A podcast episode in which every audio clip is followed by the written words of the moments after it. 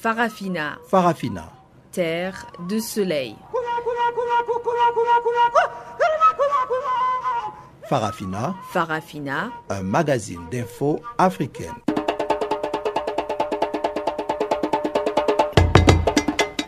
Présentation Pamela Kumba. Bonjour à tous et bienvenue à cette nouvelle édition des actualités sur Channel Africa.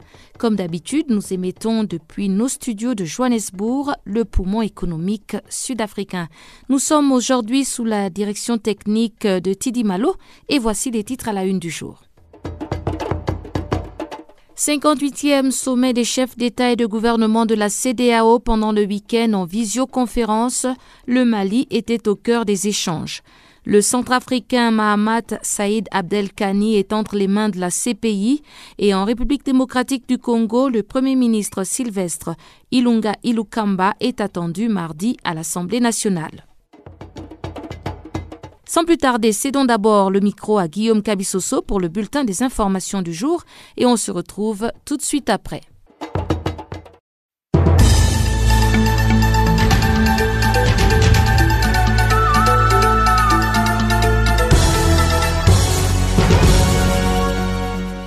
Merci Pamela Kumba. Bonjour à toutes, bonjour à tous. Un commandant présumé de la coalition rebelle musulmane Seleka a été remis par les autorités centrafricaines à la garde de la Cour pénale internationale. Mohamed Saïd Abdelkani serait responsable de nombreuses violences dans le pays en 2013. Il a été remis à la CPI sur la base d'un mandat d'arrêt délivré par l'un des juges du tribunal en 2019. Il est soupçonné de crimes contre l'humanité, d'emprisonnement ou autres formes graves de privation de liberté, de tortures, de persécutions, de disparitions forcées et d'autres actes inhumains, ainsi que des crimes de guerre, tortures et traitements cruels, a déclaré le tribunal. Saïd Abdelkani n'a pas encore été transféré dans les locaux du tribunal à la haie et devrait arriver aux Pays-Bas ce lundi. Rappelons qu'en novembre 2018, l'ancien chef anti-Balaka Alfred Yekotom, accusé de crimes contre l'humanité, a été également remis à la Cour pénale internationale. Il a été rejoint en janvier 2019 par Patrice Edouard Ngaïsona, considéré par la CPI comme l'un des plus hauts dirigeants des anti-Balaka. Les deux hommes sont actuellement jugés à la CPI. L'actualité de ces jours, c'est aussi la mort de six soldats maliens qui ont été tués dimanche dans les centres du pays dans deux attaques par des terroristes. 18 autres soldats ont été blessés alors qu'une quarantaine de motos et un lot important de matériel militaire ont été saisis par l'armée. L'incident a eu lieu au poste de sécurité à Boulkessi et Mondoro au centre du pays, entraînant une riposte de l'armée malienne et les forces françaises Barkhane qui a fait une trentaine de morts côté terroriste. Un hélicoptère a évacué plusieurs blessés militaires à Savaré, près de la capitale régionale Monti, où l'armée dispose d'une importante base. Les camps de Boulkessi et Mondoro, situés à proximité de la frontière avec le Burkina Faso, ont déjà été attaqués par le passé. Pour mémoire, en septembre 2019, ils avaient été la cible d'une des attaques les plus meurtrières qu'a connu le Mali depuis le début de la crise en 2012. Une cinquantaine de soldats avaient été tués dans une double attaque revendiquée par les groupes de soutien à l'islam et aux musulmans. Direction à présent le Malawi où la Haute Cour a rejeté la demande de l'ex-président Peter Mutharika de pouvoir accéder à nouveau à ses comptes bancaires. En août 2020, le bureau anticorruption avait gelé les comptes personnels de l'ancien président et de sa femme Gertrude dans le cadre d'une enquête visant à découvrir son rôle dans un scandale de ciment estimé à 6,6 millions de dollars. Le bureau affirme notamment que le numéro d'identification fiscale de Peter Mutharika aurait été utilisé pour importer du ciment en franchise des droits entre 2018 et 2019. Par l'intermédiaire de ses avocats, Peter Mutharika avait demandé à la Haute Cour d'annuler cette restriction pour profiter à nouveau de ses comptes à la Banque nationale du Malawi et à la Standard Bank. Peter Mutharika s'était présenté comme le président anticorruption lors de sa réélection en 2019. Les autorités marocaines ont ouvert dimanche les prises de rendez-vous pour la vaccination contre les nouveaux coronavirus. Il s'agit là de la première étape d'une campagne nationale gratuite et graduelle prévue dès la semaine prochaine. Les premières injections sont réservées en priorité aux professionnels de la santé de plus de 40 ans, aux autorités publiques, aux militaires, aux enseignants de plus de 45 ans, mais aussi aux plus de 75 ans dans les zones marquées par d'importants taux de contamination. Si aucune date n'a été officiellement communiquée pour les premières vaccinations, une campagne de sensibilisation avait été lancée dès vendredi par le ministère de la Santé qui espère immuniser quelques 25 millions d'adultes. Le Maroc a reçu vendredi une première livraison des vaccins du britannique AstraZeneca fabriqué en Inde et il attend mercredi de l'eau du groupe chinois Sinopharm. Le pays a enregistré plus de 465 000 cas de contamination, dont 8 100 décès selon le dernier bilan officiel. Enfin, le président italien Sergio Mattarella attend du Caire une collaboration complète dans les procès à l'encontre de quatre policiers égyptiens mis en cause dans le meurtre de l'étudiant italien Giulio Regeni en 2016. C'est ce que révèle un communiqué du chef de l'État italien publié lundi à l'occasion des cinq ans de l'enlèvement de Giulio Regeni. En janvier 2016, Giulio Regeni, alors âgé de 28 ans, avait été enlevé par des inconnus et son corps retrouvé torturé et atrocement mutilé quelques jours plus tard dans la banlieue du Caire. Il enquêtait sur les syndicats égyptiens, sujet très sensible dans le pays. Les enquêteurs italiens ont accusé les agents des services secrets égyptiens de l'avoir torturé pendant des jours en lui infligeant brûlures, coups de pied, coups de poing et en usant d'armes blanches et de bâtons avant de les tuer, une thèse vivement rejetée par les Caire.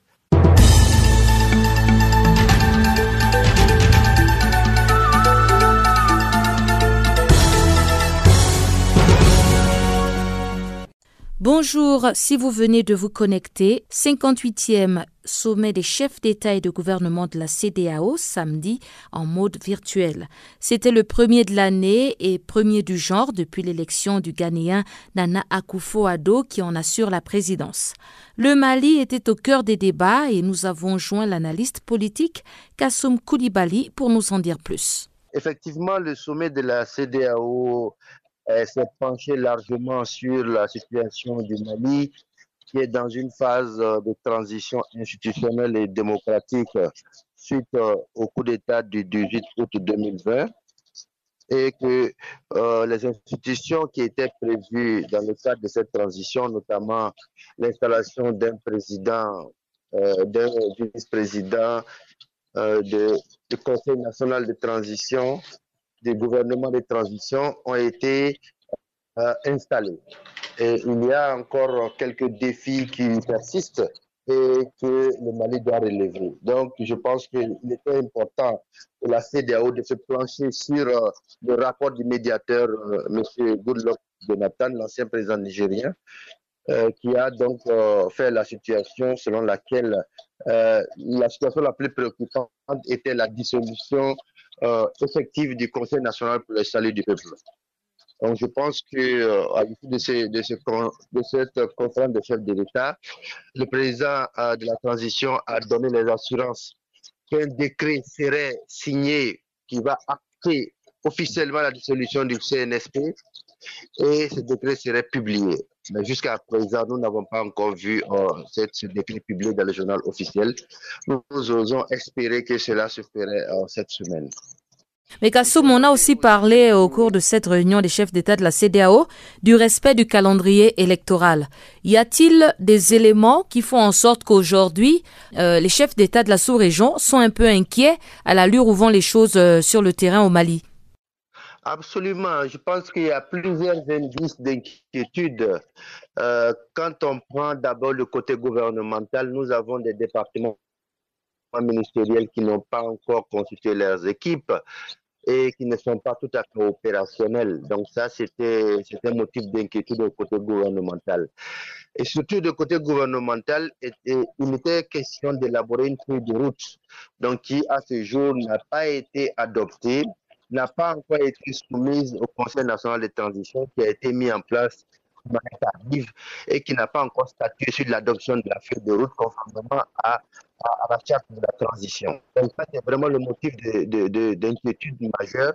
Et quand on tient compte qu'aujourd'hui, nous avons trois mois de retard déjà dans le processus euh, de la transition, on est inquiet par rapport au délai qui a été prévu. Donc nous avons pratiquement environ 14 mois qui restent et pas grand-chose a été euh, euh, fait dans le cadre du processus de, mise en place ou de redynamisation des institutions euh, démocratiques qui doivent être mises en place à l'effet de la transition. Et donc, il y a un motif euh, d'inquiétude quand on sait aussi que la classe politique assez agitée et qu'il y a eu euh, des arrestations dernièrement par rapport à des, rumeurs ou des, des, des, suspicions de déstabilisation de, de la transition. Donc, il y a motif d'inquiétude, mais aussi il y a des motifs d'espoir car nous nous engageons tous à pouvoir faciliter euh, cette transition de manière pacifique et de manière inclusive et réussie pour tout le Malien. Et Kassom, pour la première fois, les chefs d'État de la CDAO ont abordé la question du genre. Les chefs de l'État euh, et de gouvernement de la CDAO ont acté la déclaration de la CDAO contre toutes les formes de violence faites aux femmes, contre la violence sexuelle et contre toutes les formes de violence basées sur le genre et ont apporté vraiment tout leur soutien aux États pour qu'ils puissent instaurer une coordination afin que euh, les, pays membres de la CEDAW puissent faire face à ces fléaux qui minent notre développement et notre intégration et notre développement économique et social dans l'espace de la CEDAW. Nous notons qu'au Mali, de ces derniers jours, les leaders religieux sont vent debout contre le projet de loi contre les violences basées sur les genres je pense que ça, c'est une déclaration forte qui réconforte nous, acteurs du genre, acteurs de lutte contre les violences faites aux femmes et basées sur le genre. Et nous espérons que les autorités maliennes feront en sorte que cette loi contre les violences faites aux genre puisse être d'actualité et que nous puissions ensemble euh, prévenir et répondre à tous ces, euh, fléaux faits, euh, faits aux femmes. Ça, c'est salutaire. Je pense qu'il faut les saluer pour cet acte fort qui est un acte vraiment historique et que nous nous, réjouissons et que nous accompagnerons tout au long de ce processus pour que ça soit une réalité dans l'espace CDAO. Car aujourd'hui, les violences sont aujourd'hui euh, source vraiment de, de, stress, source de sous-développement et source de retard, en tout cas dans l'espace de la CDAO. En République démocratique du Congo, le Premier ministre Sylvestre Ilunga Ilukamba est attendu ce mardi à l'Assemblée nationale. Il doit s'expliquer devant les députés nationaux après que ces derniers ont signé une motion de censure contre lui. La motion portant 301 signatures lui a été transmise samedi par le bureau d'âge qui dirige provisoirement l'institution. Mais du côté du Front commun pour le Congo, dont fait partie Sylvestre Ilunga, on avertit que le Premier ministre ne répondra pas à une convocation émise par un bureau non compétent. Les détails avec notre correspondant à Kinshasa, Jean-Noël Bamouenzé. Les députés signataires de la motion de censure reprochent au Premier ministre Sylvestre Ilunga Ilunkampa et au gouvernement qu'il dirige d'avoir échoué à exécuter son programme tel que promis à l'Assemblée nationale. C'est ce qu'explique Chéribin Okente, député d'Ensemble pour la République et initiateur de la motion. La situation du pays ne va que de mal en pis le pays va très mal. Il n'y a que le chef du gouvernement qui engage la politique de l'exécutif devant l'Assemblée nationale qui peut en répondre. Le premier conseil que nous avons prodigué au Premier ministre, c'est de prendre de la hauteur et de démissionner. Il a refusé. Nous ne restons plus qu'avec ce moyen, comme contrôle parlementaire, de pouvoir l'interpeller qu'il vienne s'expliquer. Parce qu'on ne peut pas condamner quelqu'un sans lui donner le moyen de se défendre et de se justifier. S'il refuse de venir sans motif légitime, un rapport circonstancié sera présenté à la plénière et adressé au président de la République pour que la décision soit prise. Dans le cas d'espèce, ce sera une démission de fait du gouvernement. Au Front commun pour le Congo, le FCC de l'ex-président Joseph Kabila, on avertit que le Premier ministre ne se présentera pas à l'Assemblée nationale pour répondre à une convocation illégale, la mission principale du bureau d'âge étant la mise en place d'un bureau définitif. Lucas Kassongo est député FCC. Le bureau d'âge est habilité à gérer les affaires courantes et à convoquer la session extraordinaire d'organiser le vote du bureau définitif. Et toute autre question ne doit pas être débattue sous la présidence du bureau d'âge. Voilà ce qui pose le problème de la légalité de la convocation du Premier ministre par le bureau d'âge. Et sur le plan des droits, un ordre mal donné illégalement manifeste ne s'exécute pas. Nous ne disparaîtrons pas, nous allons nous battre parce que nous sommes du côté de la légalité, nous sommes du côté de la loi. Le politologue Hubert Kabasubabo estime lui aussi que le bureau d'âge n'a pas la compétence d'enregistrer une motion contre le premier ministre et de l'auditionner. Et face au refus de Sylvestre Ilunga Ilunkamba de se présenter mardi à l'Assemblée nationale, Kabasubabo redoute l'amplification de la crise politique en cours. Le bureau d'âge n'a aucune compétence pour opérationnaliser une motion contre le Premier ministre et pour entendre le Premier ministre. Donc c'est vraiment une irrationalité, c'est aberrant. Et donc le Premier ministre ne se présentera pas. Le camp politique qui veut imposer son hégémonie va faire un forcing. Et en ce moment-là, on va se trouver dans l'amplification de la crise politique comme en 1960 ou en 1965. Et donc, on aura un Premier ministre qui est dans la légitimité, dans la légalité de rejeter une action qui est menée par un bureau incompétent. Ce sera une crise politique qui risque de nous faire glisser vers l'ébranlement de l'ordre constitutionnel. Tout cela intervient alors que le président Félix Tshisekedi a totalisé dimanche deux ans à la tête de la République démocratique du Congo. Jean-Noël Bamoisé à Kinshasa pour Canal Afrique. Les autorités centrafricaines ont remis dimanche à la Cour pénale internationale un ancien combattant de l'ex-Seleka, Mahamat Saïd Abdelkani, est le premier ex-Seleka à être remis à la justice internationale pour répondre de ses actes. Il est notamment accusé de crimes de guerre et crimes contre l'humanité. Réaction du porte-parole de l'opposition centrafricaine, maître Nicolas Tiangai. Il n'y a pas de place pour l'impunité en Centrafrique et que tous ceux qui ont commis des crimes de guerre, crimes euh, contre l'humanité relevant de la compétence de la Cour pénale internationale euh, doivent rendre compte. Et donc par conséquent, moi je pense que la lutte contre l'impunité est une bonne chose pour ne pas que les gens continuent à commettre des crimes contre les populations civiles innocentes.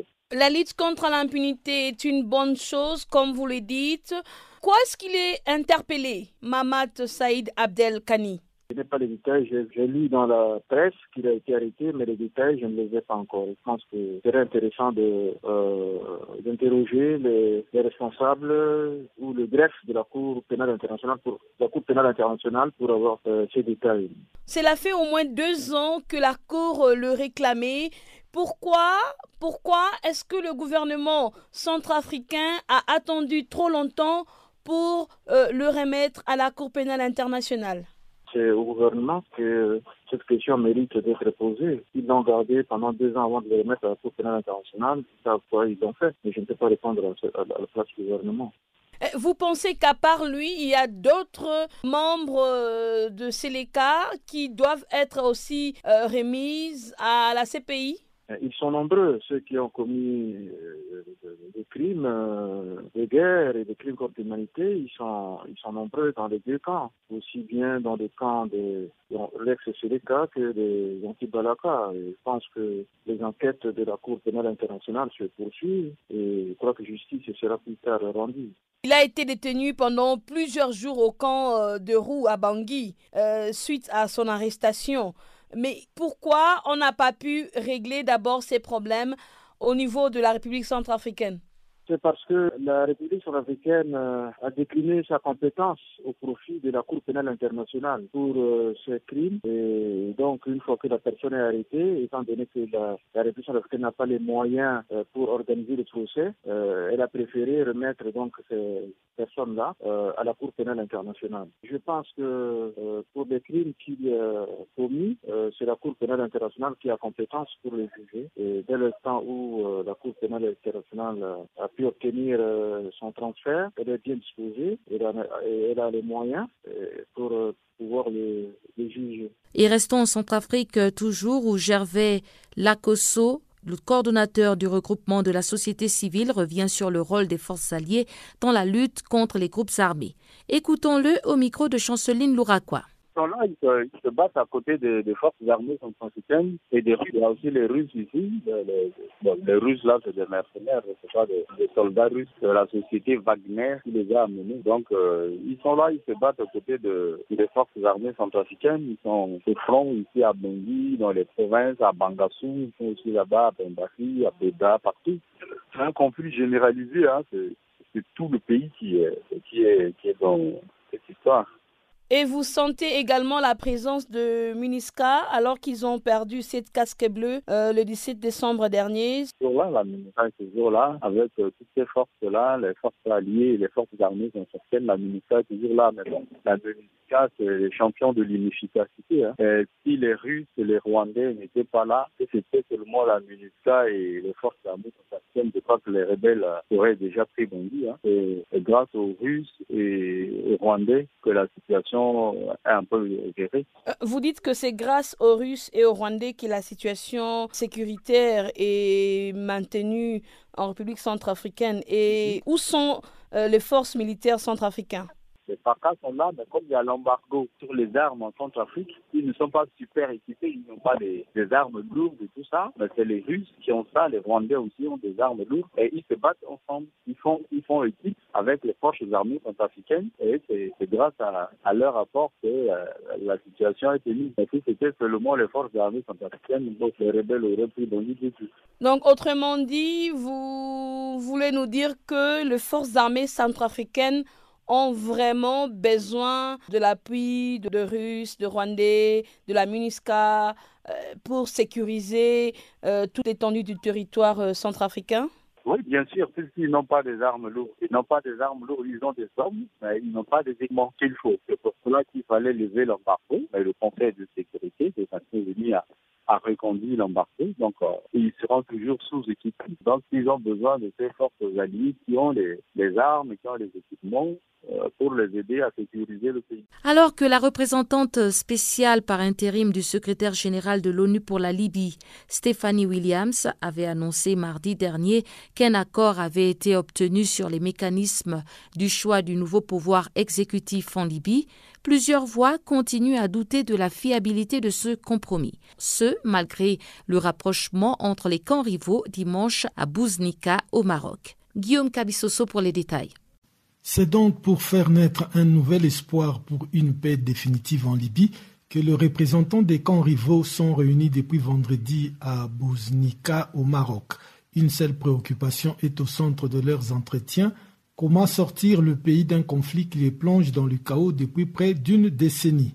Après cinq mois de tractation, il en est sorti un compromis consistant à ce que chaque province libyenne choisisse seule ses propres représentants qu'il soit au sein du Conseil présidentiel ou à la tête du gouvernement, à condition qu'il y ait 70% de voix favorables pour ces choix dans chaque province. Si les quotas y est, le Conseil présidentiel sera formé par les personnes choisies par chaque province. En l'absence d'un tel choix, des blocs doivent bénéficier du soutien de 17 membres au moins, 8 de la Tripolitaine, 6 de la Cyrénaïque et 3 de Fezzan. Une majorité de 60% est nécessaire pour réussir. En l'absence de vainqueur, un deuxième tour oppose les deux premiers avec une majorité simple de 51%.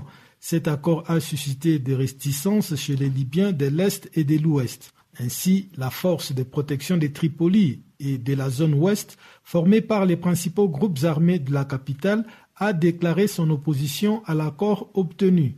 La force a envoyé une correspondance au secrétaire général de l'ONU, aux ambassadeurs de membres permanents du Conseil de sécurité et de pays impliqués dans les dossiers libyens pour protester contre les écarts de Stephanie Williams. L'ONU a mis en route plusieurs processus pour résoudre la crise libyenne. Ainsi, dans le cadre du même accord politique, la commission constitutionnelle réunie le 19 janvier dernier à Gardaka en Égypte dans le cadre du parcours constitutionnel est parvenue à un consensus entre ses 28 membres, 14 de la Chambre des députés et 14 du Conseil de l'État sur la tenue d'un référendum concernant la copie du projet de constitution élaboré par la constituante libyenne les membres de la commission ont convenu de finaliser leurs accords lors de la réunion prévue du 9 au 11 février prochain. Une fois finalisé, l'accord sera transmis à la Chambre des députés et au Conseil supérieur de l'État pour validation. Il sera également transmis à la délégation de l'ONU pour les soutiens logistiques. La commission électorale sera elle aussi associée puisqu'elle va exécuter ces référendums dans le délai fixé par la commission. Ainsi, pour tenir des élections le 24 décembre 2021 en Libye, il est impératif d'organiser un référendum sur la Constitution, voire de concevoir une quelconque organisation provisoire de pouvoir. Mais les interrogations sont légitimes sur des élections nationales dans un pays où les routes sont coupées et les groupes armés font toujours la loi.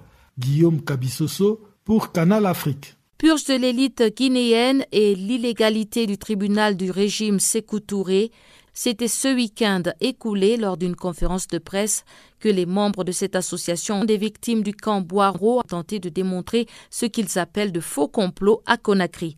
Ils évoquent aussi la double personnalité du feu président Sékou Touré qui officiait à cette époque. Reportage de notre collaborateur Mamadou Sadio Baldé. Sous le régime de Sékou Touré, il est arrivé que des Guinéens se réveille avec des complots dits des intellectuels, des enseignants, de Petit Touré, de Kamam Fodeba. Abbasba, plus jeune prisonnier du régime, et Daniel Né en prison étaient présents à cette conférence. Les gens ne se rappellent même pas que je suis né au Cambouaro, mais moi je le sais.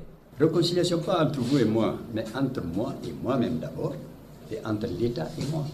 À en croire l'association, des innocentes personnes ont péri dans les prisons ou par des exécutions sommaires alors que c'est le régime qui tirait les ficelles. Ce document que j'ai là, c'est l'extrait des minutes de l'Assemblée nationale de 1971. Mais d'où vient cette brutalité du président Sékou Touré? Un homme complexé et habité par la peur croit savoir un des membres. Il avait même peur de l'ombre des gens. Alors, il s'est dit il faut les tuer. Arrive l'agression de la Guinée par le Portugal les présidents de deux pays font un deal. Le Portugal livre les opposants du régime à la Guinée contre la récupération des prisonniers portugais. Cabral, le premier déçu de cette opération. Cabral, d'après euh, Maître Portos, après ce qui s'est passé pendant l'agression, est venu à son bureau. Il a dit C'est nous a trahis. que nous a trahis. Donc, pour l'association, le cerveau de l'attaque était le premier responsable guinéen, car il avait pris soin de désarmer l'armée avant l'attaque. Un sous-officier à l'époque, dont je tairai le nom ici, qui servait au camp Alpha Yaya, au bataillon blindé, m'a dit personnellement que le 22 novembre 70, c'est après l'agression, c'est-à-dire là quand, les gens ont débarqué, après les premiers coups de feu, donc vers 2 heures du matin, que les tanks, les chars qui sont au camp, ils ont commencé à monter les chenilles, parce qu'ils les avaient tous. En fait, il avait désarmé l'armée. La famille Touré et ses demi-frères et je crois la famille euh, Keita, en tout cas la belle famille, la, belle famille. la famille de Madame André. Les deux, aucun d'entre des membres de cette des deux familles n'ont été touchés. Mais en dehors de cela, que vous soyez un cultivateur, un ministre, un ambassadeur, que vous soyez de la forêt, de la basse Guinée, de la moyenne Guinée, il n'y avait aucune distinction. Tout le monde, tout le monde pouvait passer par les trappes de ce système. Conakry, Mamadou Sadio Balde, Canal Afrique. Et voilà qui nous mène tout droit à la deuxième partie de ce magazine des actualités en français sur euh, Channel Africa. C'est donc maintenant le micro à Joël Mouteba pour le bulletin des informations économiques du jour.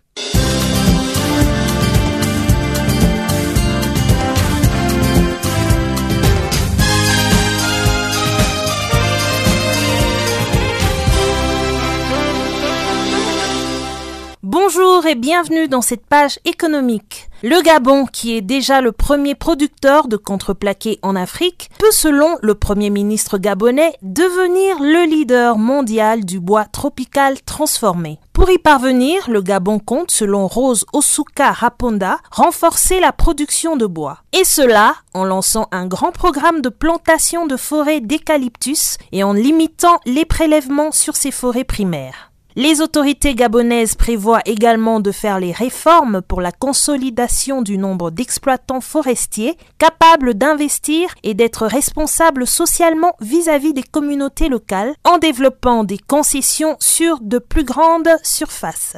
Les autorités misent sur la filière bois pour la diversification de l'économie du pays et la mobilisation des recettes budgétaires. Il est prévu d'ici 5 ans la création de 50 000 nouveaux emplois dans cette filière qui s'impose déjà comme l'une des meilleures pourvoyeurs d'emplois dans le pays. Lors de la dernière session ordinaire de la conférence des chefs d'État et de gouvernement de la Communauté économique des États de l'Afrique de l'Ouest, CDAO, qui s'est tenue samedi, le président nigérian Mohamedou Bouhari appelait à la restructuration de l'institution. Le chef d'État dont le pays est le poids lourd dans la sous-région a notamment affirmé que l'organisation devait rationaliser sa gestion pour s'adapter aux nouvelles réalités. Pour le président Bouhari, cela rendrait la structure de la commission de la CDAO moins pléthorique en réduisant ses effectifs de commissaires. En effet, le but à atteindre est l'efficacité et la performance en éliminant notamment les chevauchements et les conflits de position entre différentes personnalités nommées.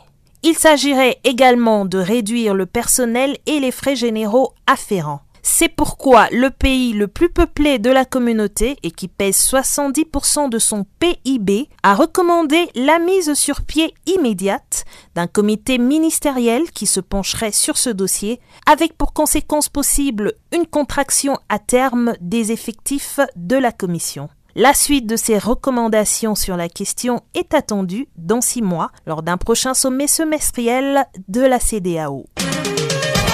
À l'occasion d'une session de formation et de renforcement organisée la semaine dernière en visioconférence, la Banque africaine de développement a fourni les outils nécessaires pour mieux gérer l'épargne publique et les investissements aux cinq caisses des dépôts et consignations de la zone franc d'Afrique de l'Ouest ainsi qu'à celle du Gabon et de la Tunisie. Les experts de la banque ont notamment expliqué comment la banque protège sa marge d'intérêt en gérant son risque de taux et comment elle gère ses risques de liquidité afin de couvrir ses obligations annuelles. Ces exposés ont permis des échanges fructueux sur l'expérience de la Banque africaine de développement. L'autorité togolaise de régulation des communications électroniques et des postes, ARCEP, poursuit sa politique de défense des consommateurs en définissant de nouveaux principes tarifaires pour les services de communication. L'institution exige des opérateurs d'assurer, entre autres aux usagers, la transparence dans leurs offres tarifaires afin de permettre aux consommateurs de disposer d'éléments de comparaison des différentes offres disponibles. Le tarif pour l'accès du public aux services d'assistance clientèle des opérateurs ne peut désormais plus être facturé à plus de 20 francs CFA par appel, et ce, quelle que soit la durée de l'appel. Les nouveaux principes déjà entrés en vigueur ont été notifiés aux différents opérateurs sur le territoire togolais et des sanctions sont prévues en cas de non-respect. Et pour finir, l'accès au financement constitue une problématique majeure pour les femmes et celles-ci se heurtent à divers obstacles pour développer leurs activités. Pour favoriser cet accès au financement des femmes, plusieurs initiatives ont déjà été mises en place à travers l'Afrique, à l'instar du programme Affirmative Finance Action for Women in Africa, AFAWA. AFAWA est une initiative de la Banque africaine de développement qui vise à combler le déficit de financement estimé à 42 milliards de dollars qui affecte les femmes en Afrique. Soulignons que le continent africain connaît le taux le plus élevé de femmes entrepreneuses, à savoir 24% devant l'Asie du Sud-Est Pacifique, qui en totalise 11%, et l'Europe 9%. De plus, l'entrepreneuriat féminin en Afrique contribue pour 7 à 9% du PIB du continent, soit environ 150 à 200 milliards de dollars. Le continent africain représente de ce fait un véritable creuset de l'entrepreneuriat féminin.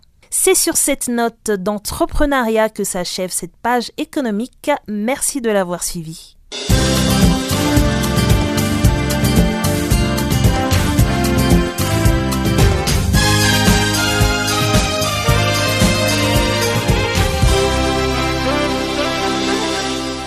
Direction à présent au Sahara occidental où un haut responsable indépendantiste sahraoui a menacé dimanche le Maroc d'une escalade militaire quelques heures après que le Front Polisario a bombardé une zone sous contrôle marocain dans le territoire disputé. Les détails dans ce compte rendu de Guillaume Cabissoso. La guerre va continuer et aller vers l'escalade. Toutes les positions de l'armée marocaine sont des cibles, a déclaré Sidi Oul Loukal, le porte-parole du ministère de la Défense de la République arabe sahraoui démocratique. Le Polisario s'est dit en état de guerre de légitime défense depuis que le Maroc a envoyé le 13 novembre des troupes à l'extrême sud du Sahara occidental pour chasser un groupe d'indépendantistes sahraouis qui bloquait la seule route vers la Mauritanie voisine. Les troupes marocaines sont restées depuis déployées dans la zone démilitarisée sous contrôle de la force d'interposition de l'ONU afin de sécuriser les trafics routiers sur cet axe commercial menant vers l'Afrique de l'Ouest. Le Polisario, soutenu par l'Algérie, conteste la légalité de cette route qualifiée de brèche illégale, contraire selon lui à l'accord de cessez-le-feu signé en 1991 sous l'égide de l'ONU la question du statut du Sahara occidental, considéré comme un territoire non autonome par l'ONU en l'absence d'un règlement définitif, oppose depuis des décennies le Maroc aux indépendantistes sahraouis. Le Polisario réclame un référendum d'autodétermination prévu par l'ONU, tandis que le Maroc, qui contrôle plus de deux tiers de ces vastes territoires désertiques, propose un plan d'autonomie sous sa souveraineté. Les négociations menées par l'ONU et impliquant le Maroc, le Polisario, l'Algérie et la Mauritanie sont suspendues depuis mars 2019. Le Polisario s'est dit prêt à reprendre les pourparlers, mais exclut de déposer les armes échaudées par 30 ans de statu quo. Samedi soir, les forces des Polisario ont annoncé avoir lancé quatre missiles en direction de Guerguera, localité située sur cet axe routier près de la frontière avec la Mauritanie, dans l'extrême sud du Sahara occidental. Selon Ould Oukal, le passage routier a été fermé et la situation sur place est chaotique. Ces affirmations n'ont toutefois pu être confirmées des sources indépendantes. De son côté, la position du Maroc a été confortée par la reconnaissance par le président américain sortant Donald Trump d'une souveraineté marocaine sur la totalité du territoire disputé. Cette reconnaissance liée à une normalisation diplomatique entre le Maroc et Israël est assortie d'une enveloppe de 3 milliards de dollars pour les soutiens financiers et techniques des projets d'investissement privés au Maroc, y compris les Sahara occidental et en Afrique subsaharienne. Guillaume Kabissoso pour Canal Afrique. Parlons à présent d'éducation avec la commémoration de la Journée internationale de l'éducation le 24 janvier dernier. Le thème était Relancer et redynamiser l'éducation pour la génération Covid-19. Il s'agissait de discuter des voies et moyens pour intensifier la collaboration et la solidarité internationale afin de placer l'éducation et l'apprentissage tout au long de la vie au centre du processus de relèvement. L'éducatrice Mwapembe nous a partagé son point de vue l'éducation est vraiment d'un grand rôle parce que pour parler de la paix, c'est d'abord l'éducation. Il faut éduquer aux enfants et aux jeunes surtout parce qu'on parle de l'éducation, on voit les enfants, on voit les jeunes, on voit aussi les adultes qui sont en train de euh, d'inculquer, de transférer ce qu'ils ont reçu. Donc, euh, il faut éduquer à la jeunesse la paix, le développement, ça veut dire qu'est-ce qu'on peut faire? Donc, cette situation, par exemple, de coronavirus, il est comme le learning by doing. personne ne s'est préparé pour euh, comment, euh, par exemple, le corona viendra en telle année, comment ferions-nous? Non, c'est quelque chose qui est arrivé. Alors, ça veut dire que l'éducation doit aussi bousculer, voir des moyens et des stratégies, des techniques, comment aussi inculquer les jeunes. Imaginez, ils sont là, ils ne vont rien, ils ne, sont pas, euh, ils ne vont pas à l'école et peut-être ne sont pas occupés. Et vous voyez, quand les jeunes ne sont pas occupés, c'est les dangers aussi pour la société. Mais qu'est-ce que vous pensez peut être fait dans le secteur éducatif afin de pouvoir euh, permettre aux apprenants, aux, élèves, de pouvoir maintenir quand même un certain niveau? Alors, il faut faire ce qu'on appelle la sublimation. Comme il n'y a pas l'éducation, comme ils ne vont pas à l'école, on peut même s'entraîner à aller vers les champs social distance, comme on le dit, cultiver, prendre vraiment des, des, des notions que les adultes vraiment leur donnent l'éducation traditionnelle. Par exemple, réunir les jeunes, leur parler de la moralité, les conséquences de certaines choses, par exemple de la violence. D'abord, d'abord, le corona a déjà détruit beaucoup de choses, a déjà stoppé le développement. Donc, on doit inculquer à la, à la jeunesse de s'adapter, comment s'y prendre, comment devier, parce qu'ils devaient aller à l'école, ils ne vont plus à l'école, mais comment est-ce qu'ils vont faire pour s'occuper? Leur raconter les histoires, par exemple, de, de nos grands-parents, comment est-ce qu'ils faisaient dans l'ancien temps pour produire ceci, pour faire ceci, pour faire le champ, pour cultiver, faire tout cela, construire une maison, arranger la parcelle, couper les feuilles. Donc, c'est une éducation traditionnelle qui peuvent vraiment capturer leur euh, esprit, à ne pas se sentir euh, ennuyés et commencent à penser à des choses qui ne sont pas vraiment bien, mais les adultes doivent être avec eux pour chercher comment on cherche un moyen qui soit occupé. Donc, euh, nous sommes en train d'apprendre. Et les éducateurs, et les jeunes, et les élèves, nous apprenons tous. Donc, c'est une situation que personne ne connaissait que cela va arriver. Donc, là, on va juste chercher des moyens au plus vite possible, raisonner, travailler ensemble, comment les occuper. Parce que vous voyez, quand la jeunesse n'est pas occupée, vraiment, c'est vraiment un danger pour les développement et même pour la paix. Voilà. Est-ce que vous pensez que les élèves parviendront tout de même à rehausser leur niveau d'études? Donc le niveau d'études est déjà mauvais, tu vois, et il va baisser parce que parce que nos pays, du fait de la pandémie, voient leurs économies baisser et par conséquent, leurs projets de budget annuel s'en trouvent aussi entraînés et impacter tous les secteurs de la vie. Donc l'éducation y compris. Cela prendra un peu euh, beaucoup de temps pour avoir euh, voir l'éducation rehaussée euh, de niveau sans compter la crise de leadership et management. De nombreux pays africains souffrent de ça déjà. Donc les cours en ligne sont une solution en, palliative cependant tenant compte de l'insuffisance d'infrastructures et de moyens, la couverture de la population cible sera très sélective. Donc ce système est en fait réservé aux enfants nantis, les enfants qui ont de moyens, donc euh, les enfants riches.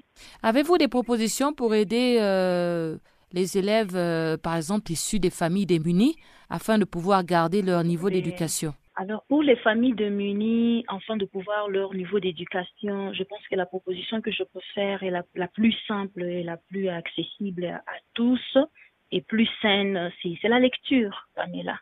Les gouvernements peuvent donner l'accès des élèves aux bibliothèques et même des ventes des livres, peut-être à des prix moins moins cher et raisonnable, ceux qui peuvent accéder, aux cours en ligne peuvent aussi le faire, donc lire les livres. Et là, la responsabilité des parents est vraiment de très lourd. Ils doivent exploiter en bon escient ce temps pour occuper les enfants.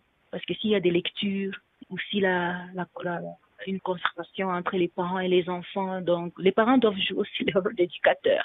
Comment suivre les enfants? Parce que ce n'est pas tous les enfants qui ont les moyens d'accéder à l'éducation en ligne.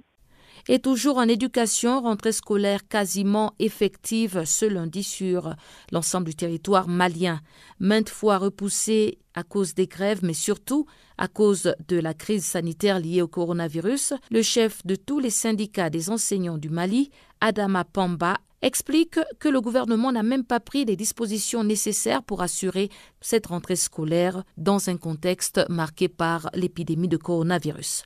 Écoutons-le au micro de Chanceline Louraquois. Cette reprise était nécessaire, mais le, gouvernement du Mali n'a pas pris les dispositions nécessaires pour une reprise euh, effective, une reprise euh, euh, en toute sécurité sanitaire. Comment vous dites que le gouvernement malien n'a pas pris toutes les mesures sécuritaires comme il se doit? Qu'est-ce qu'il vous manque en tant qu'enseignant? À 15 km de Bamako, la reprise, à Kati notamment, la reprise n'est pas effective parce que euh, euh, les enseignants n'ont pas reçu leur salaire à temps. Et à l'intérieur, même dans beaucoup d'établissements de Bamako, les kits sanitaires manquent. Euh, donc, vous constaterez que les gens ne sont pas protégés, ni les apprenants, ni le personnel enseignant. Et à Kati, à 15 km de Bamako, la reprise n'est pas effective pour le paiement de salaire des enseignants. Lorsque vous dites que les gens ne sont pas protégés et les ports du masque, eh, n'est-ce pas qu'elle devrait être obligatoire à tout le monde? Exactement, le port de masque et les kits sanitaires, notamment les gels et autres là, ne sont pas dans beaucoup d'établissements. Et sur le plan euh, pratique, les élèves, est-ce que les élèves ont la facilité à l'eau pour euh, se laver le main euh, chaque fois afin de lutter contre la propagation du coronavirus? C'est ça la difficulté. Beaucoup d'établissements n'ont pas eu de kits. Des kits ni de, ni de, trucs pour laver les mains, ni de gel hydraulique, ni de masques suffisants. Et pourquoi, selon vous, euh, la rentrée scolaire a été plusieurs fois euh, reportée? Cela a été dû au salaire des enseignants ou c'est juste euh, lié à la Covid? Non, c'était à la Covid. Euh, on a eu plusieurs reports liés à la propagation de, la pandémie, euh, bien sûr, mais pas au salaire des enseignants. Et aujourd'hui, comment vous ressentez en tant qu'enseignant? Euh, Vous êtes rendu à l'école, c'est la rentrée scolaire. Quelle est l'ambiance sur terrain au Mali chez vous?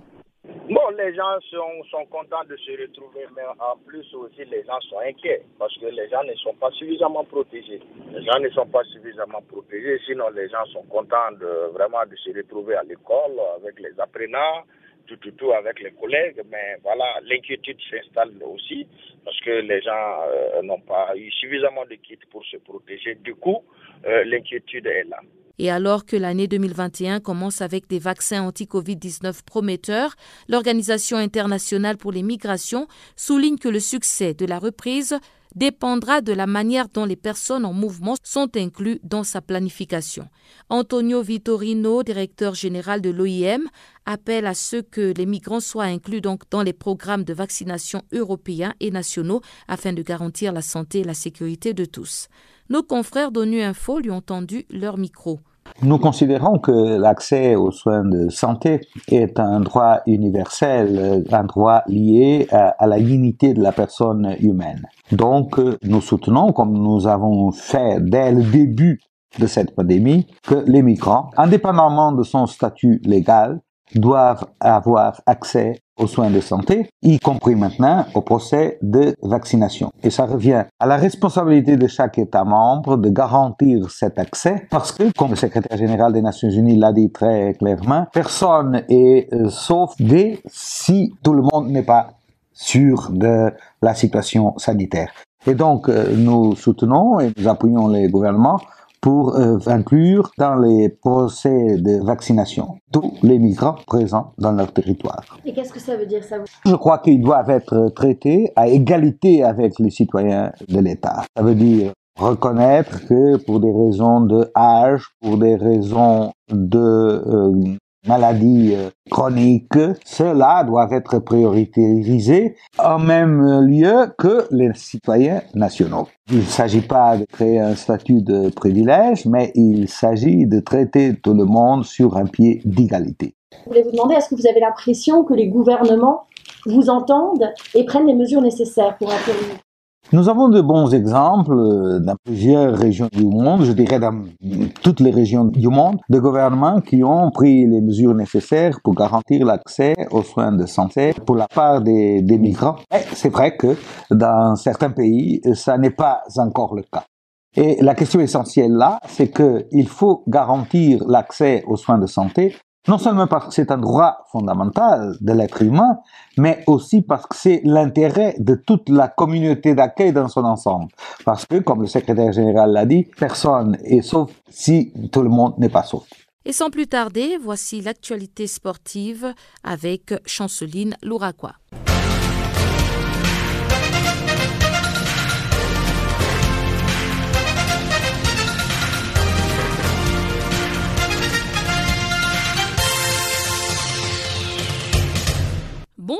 Nous ouvrons cette page sportive avec la Chan 2020. La troisième journée promet des étincelles dans les groupes B où toutes les équipes peuvent encore se qualifier pour le quart de finale du Chan 2020. Les Congo-Brazzaville fait face à la Libye ce lundi, à Douala, au stade de Japoma, au Cameroun. Le Niger, qui compte deux points, affronte la République démocratique du Congo, qui compte quatre points ce lundi pour une place au prochain tour du Chan 2020. Quatre jours après la défaite contre la République démocratique du Congo par un but à zéro, le MENA local a montré un meilleur visage et a également décroché un point précieux qui lui qui lui a permis de continuer de nourrir l'ambition de passer le premier tour de la compétition. Rendons-nous à présent au Cameroun. Le pays hôte du Chan 2020 a assuré l'essentiel en décrochant les points nécessaires à son bonheur face au Burkina Faso pour les comptes de sa troisième sortie dans les groupes A. Avec un score d'un zéro but partout, les Lions indoptables s'est opposé aux étalons dimanche au stade Amadou Aïdjo de Yaoundé. Ces scores les a permis à décrocher ainsi leur billet pour le quart de finale, alors que les étalons avaient besoin d'une victoire pour se qualifier pour le quart de finale. Malheureusement, ils sont éliminés. Rappelons qu'à l'entrée, les Camerounais éprouvaient des grosses difficultés pour sortir de la pression adverse et les occasions dangereuses s'enchaînaient devant le but d'Achou. À l'exception d'un coup franc des Sami claqué par Achou, les Camerounais tremblaient un peu moins durant les seconds actes et leur attaquant Ngo disposait même d'une belle occasion, mais sa frappe trop écrasée mourait sur Sawadogo. Clairement, le Burkinabé pourront avoir de regrets, surtout concernant la première période. Il faut rappeler que le Burkina Faso finit la compétition avec 4 points après une défaite, une victoire et un match nul. De son côté, le Cameroun devra élever son niveau pour exister durant la phase à élimination directe. Considéré comme l'un des favoris du champ 2020, le Mali a parfaitement tenu son rang. Le Mali a assuré sa qualification pour le quart de finale en disposant d'un but à zéro du Zimbabwe à Douala au Cameroun. Les Aigles ont terminé en tête du groupe A devant le pays hôte le Cameroun, tenu en échec par le Burkina Faso dans l'autre match des poules. Bien en entrée dans la partie, les hommes de Noum Diané prenaient rapidement les devants par l'intermédiaire de Demba Diallo qui surgissait pour crucifier Shadia à bout portant après un centre de retrait des ballots. Malgré une légère domination du Mali, ce match s'est révélé par la suite assez équilibré et Fararou Matar disposait même d'une balle d'égalisation expédiée sur Diarra. Le Zègle a riposté juste avant la pause sur un coup franc des Bagayoko bloqués sur sa ligne par Shadia. Avec plus de réalisme, le Malien aurait ensuite pu aggraver les scores, mais Moussa Kone buté sur le portier adverse en fin de partie. Selon le classement final, le Mali compte 7 points, le Cameroun 5 points, le Burkina Faso 4 points et les Zimbabwe 0 points. Après le Maroc, le pays hôte, la Tanzanie, l'Ouganda, l'Afrique du Sud, la Zambie, la Côte d'Ivoire et le Nigeria, l'Algérie devient le huitième à qualifier sur 12 pour la phase finale de la prochaine canne de moins de 17 ans. Dans leur jardin du 5 juillet d'Alger, le Fennec de moins de 17 ans ont en effet assuré le point qui suffisait à leur bonheur face à la Tunisie par un but partout. Après un avant-match marqué par la grosse polémique concernant le terrain d'entraînement, les Algériens ont pris les devants sur la fin par Eddy Zuliani qui a exploité une passe en retrait totalement ratée à la 110e minute. Les Aiglons de Carthage ont bien arraché l'égalisation à la 90e minute par Youssef Snana, mais cela a été insuffisant pour dévancer le Fennec de moins de 17 ans qui ont terminé en tête du groupe qualificatif en zone Afrique du Nord en raison de leur meilleure attaque avec 4 buts marqués à 3. Notons que la Tunisie est quant à elle éliminée. Au Maroc, pour terminer, grâce à son explosivité, Youssef N. Nesri est convoité par plusieurs clubs en Première Ligue, notamment Ham. Le buteur de Séville a inscrit 12 buts en 19 rencontres de championnat. Auteur d'un superbe exercice, il est normal qu'à 23 ans, son nom revienne sur les tablettes de clubs européens. Meilleur buteur de Liga cette saison après son superbe triplé face à Cadiz dimanche, Youssef Anne Nieskri a fait mieux que Suarez et Messi en cette saison.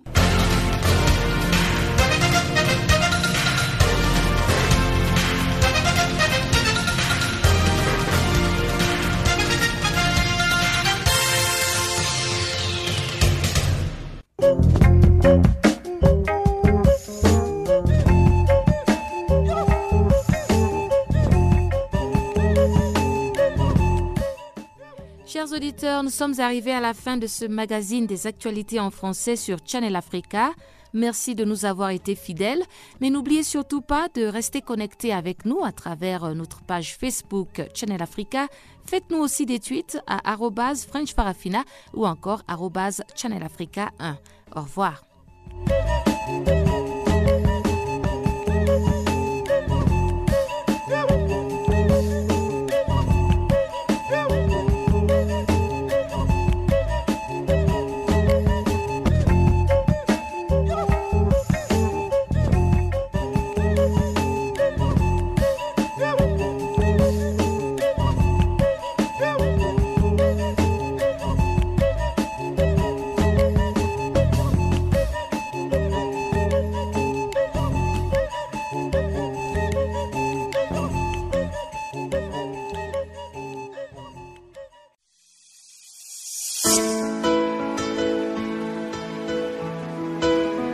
Lord Jesus. What I need is your praises. Because in your praises, there is joy, there is love, there is peace. Your praises breaks the yoke. Lord, nothing but your praises. Jesus, Jesus. Jesus, Jesus, I need your presence. Jesus,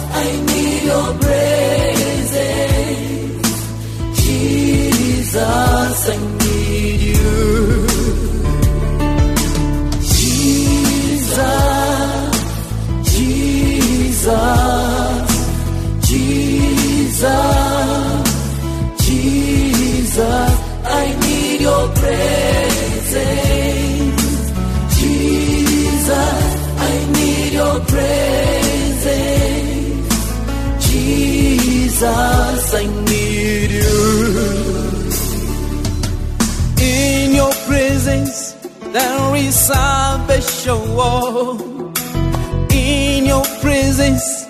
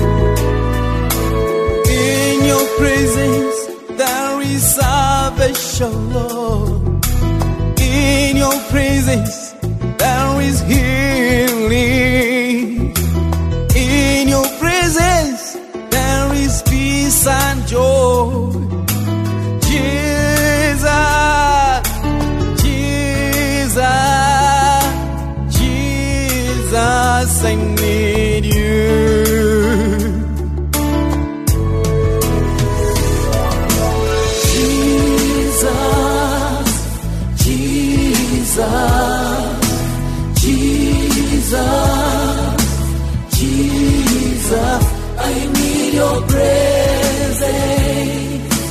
Jesus, I need your presence. Jesus, I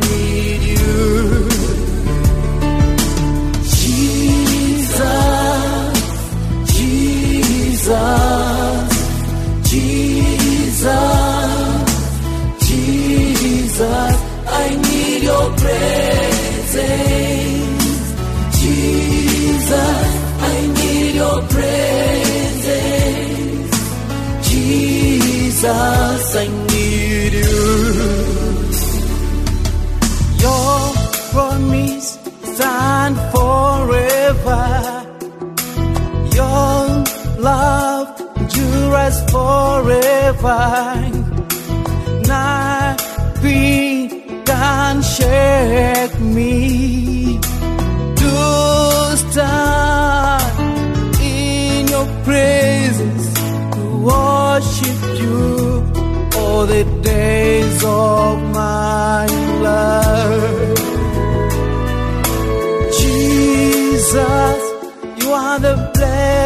Life.